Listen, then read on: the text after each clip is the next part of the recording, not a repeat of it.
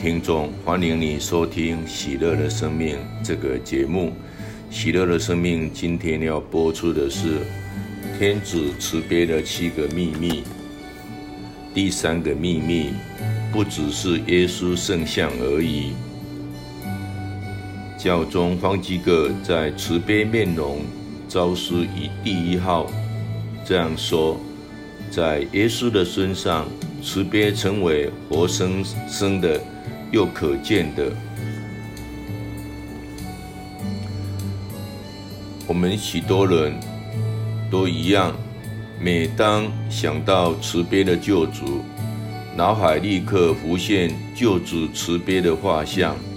没有错，就是主耶稣于一九三一年显现给布天纳修女时。亲自启示的那幅圣像，更重要的是，这个圣像吸引了无数人探究并接受傅天娜日记中传达的救主慈悲的信息。这正是整个日记的核心。只要深入详读傅天娜修女的日记。就能够逐步认识天主慈悲的原委，可说是整个逾越奥基从耶稣的受难、死亡、复活到升天的一个最要，不仅是整部福音，也是整本天主教教理，更是整个天父的慈爱计划。布天娜修女。在路记的开头，既描述了主耶稣命令他绘制一幅圣像。永恒的爱呀，你命令我绘制你的圣像，好像我们结识你那深不可测的慈悲之前。可是我的记忆性不好。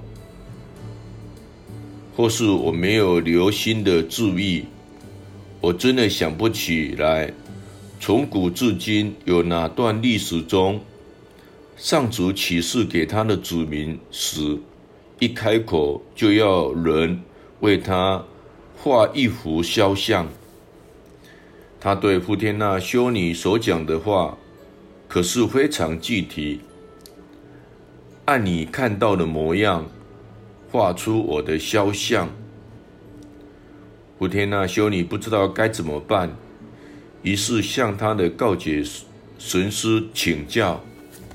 他写道：“当我把此事告诉了告解神父，得到的答复是：这是与你的灵魂有关。他告诉我，把天主的肖像画在你的心灵中。”告解完后，我再次的听到这些话。我的肖像已存在你的心灵内，我渴望有一个慈悲瞻礼的主路。我希望你把这幅用笔画的画像，在复活节后所主路公开隆重的祝圣。那个主路应称为。慈悲瞻礼主路。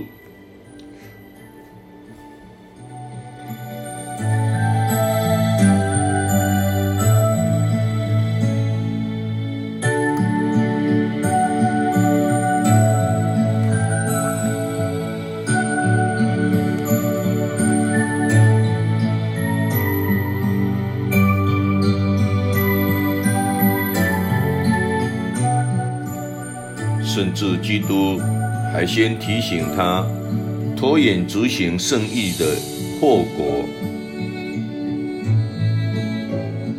要知道，如果你疏忽了绘制圣像及慈悲的整个工程，你将要在审判之路为一大群灵魂负责。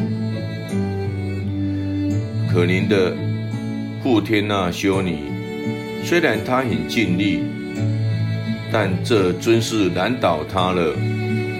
她不过是一个淳朴的波兰乡下女孩，只接受过 A 三个学期的学校教育，况且学校也没有教画画，但基督却向他显现，要他绘制一幅他的画像。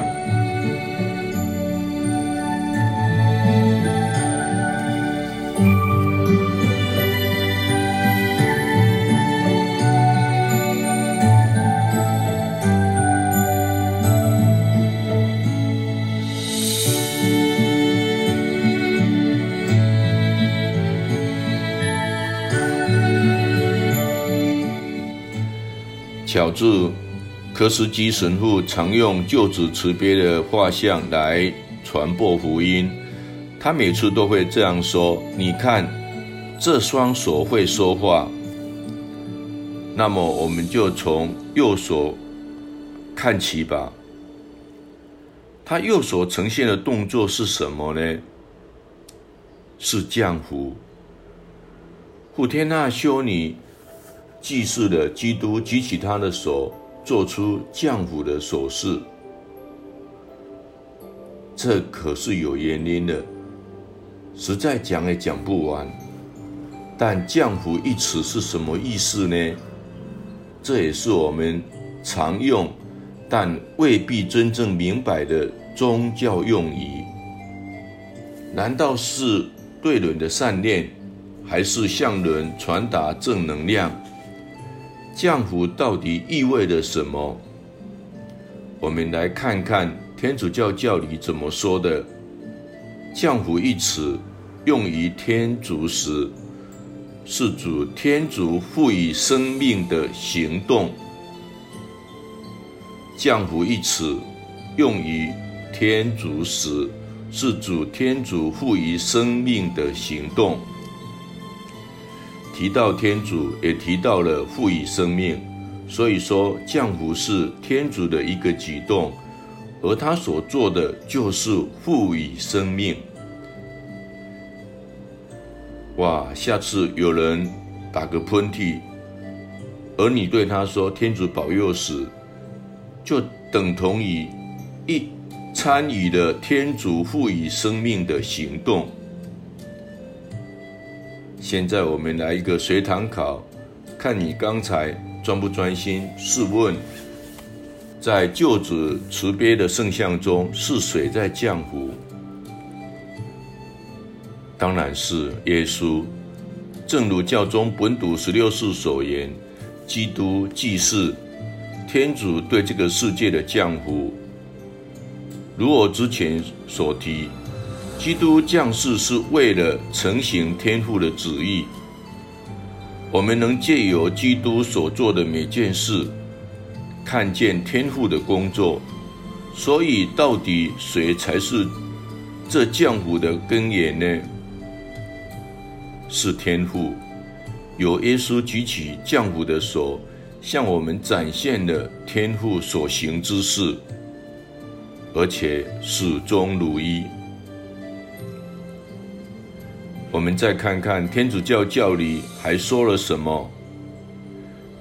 降福是天主赋予生命的行动，天父就是生命的根源，天父受到称颂和钦崇，因为他是创造和救恩的一切祝福的根源和中向。他借着那为我们降生、死亡和复活的圣言。使我们洋溢他所赐的福泽，并借着基督在我们心中请住那满载一切温赐的温室圣神。因此，所有的降福都来自天父。他借着基督在我们心中请住的圣神，圣神又是谁呢？圣神是。主赋予生命者，由于圣神不可探测的天主圣山与人类沟通，成了人类永生之泉。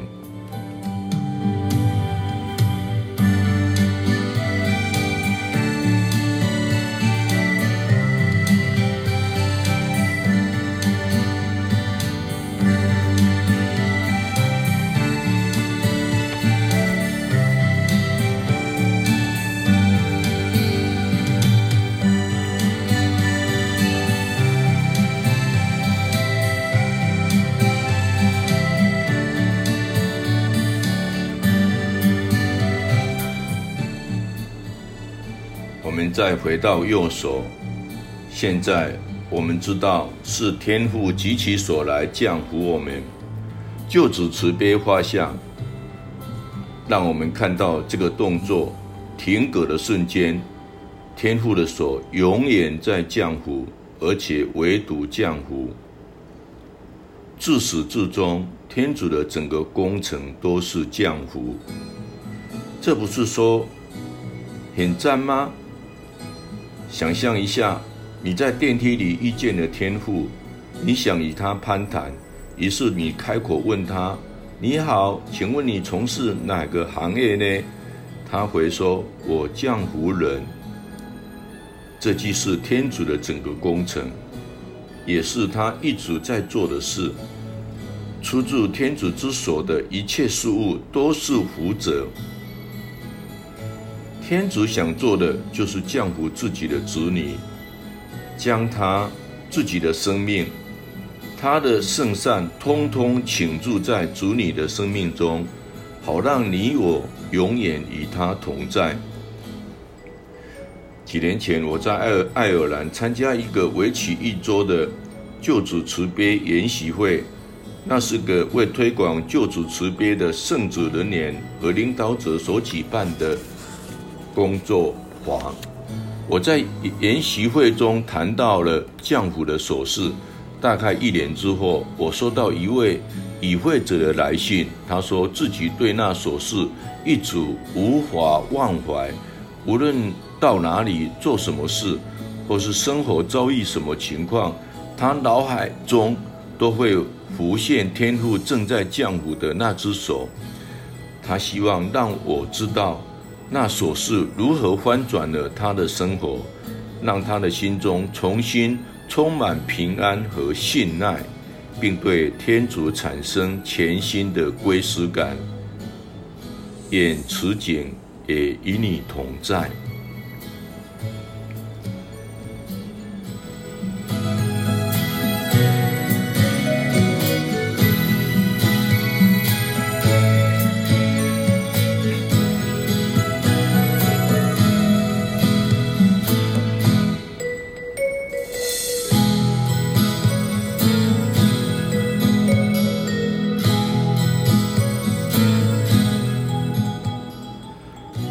认为举起的那只手即为降服之手，再细看救主慈悲画像的其他特征，便会明白一项重要的道理：耶稣不只是传递圣父的降服而已。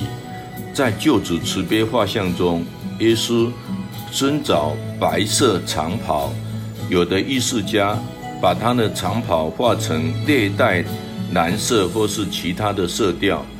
但富天纳修女像最初绘制圣像的艺术家形容得非常的清楚，衣服应该是纯白色的。这其中有什么含义呢？这是司祭指的长白衣。耶稣是大司祭，也是唯一的司祭。其他人皆分享基督唯一的司祭指。因此，基督及其所给予降服是极为合适的，因为无论从犹太教或是基督宗教的传统来看，司祭的首要职责就是降服。我曾经听过有关于犹太司祭的教导：若司祭拒绝降服人，就会被驱逐出教，免除司祭的职务。因为这轮季节行使最基本的职责，预计务必给予降服。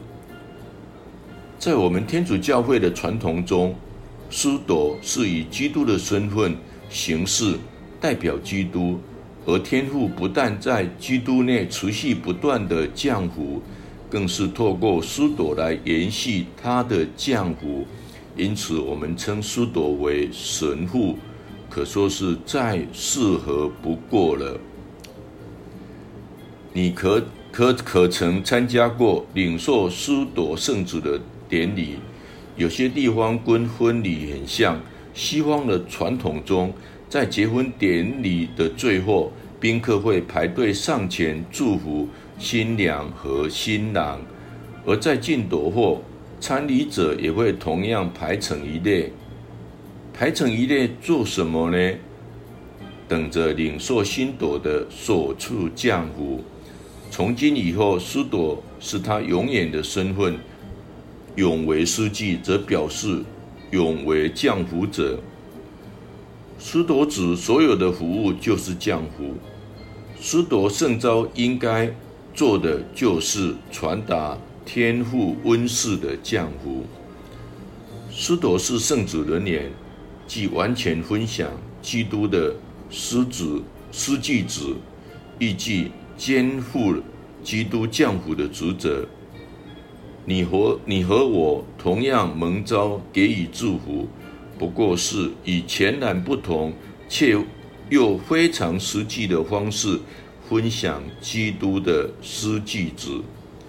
我们轮轮蒙召反映及传递天父的爱，正如圣伯多禄所说的：“你们是特选的种子，王家的师继。”天主教教理也如此教导我们。所谓平信徒，是指了除了圣主伦年及教会所认可的修会伦年之外的所有基督信徒，他们借着洗礼与基督合成一体，成了天主的子民，以其自己的方式分享基督的师记、先知。和王者的职务，在他们的族份内履行整个基督子民在教会和世界上的使命，平信徒分享基督的师继子。我之前提到，当你说天主保佑时，你就参与了这个神圣的行动。再举个例子，当父母祝福自己的孩子时，他们就是在传递天父赋予生命的降福。我在孩子还在妈妈肚子里的时候，我便开始祝福他们平安长大。我将手放在妻子的肚子上，祈求天主降福妻子腹中的小宝宝。随着孩子日渐成长，我更是意识到天父透过我来降福他们。孩子入睡之后，我常常悄悄地来到他们的床边，举起双手祝福他们。尤其是在我自认为没有尽好父子的时候，我会诚心诚意的祈祷说：“天父啊，我所欠缺的部分，请你弥补他们吧。”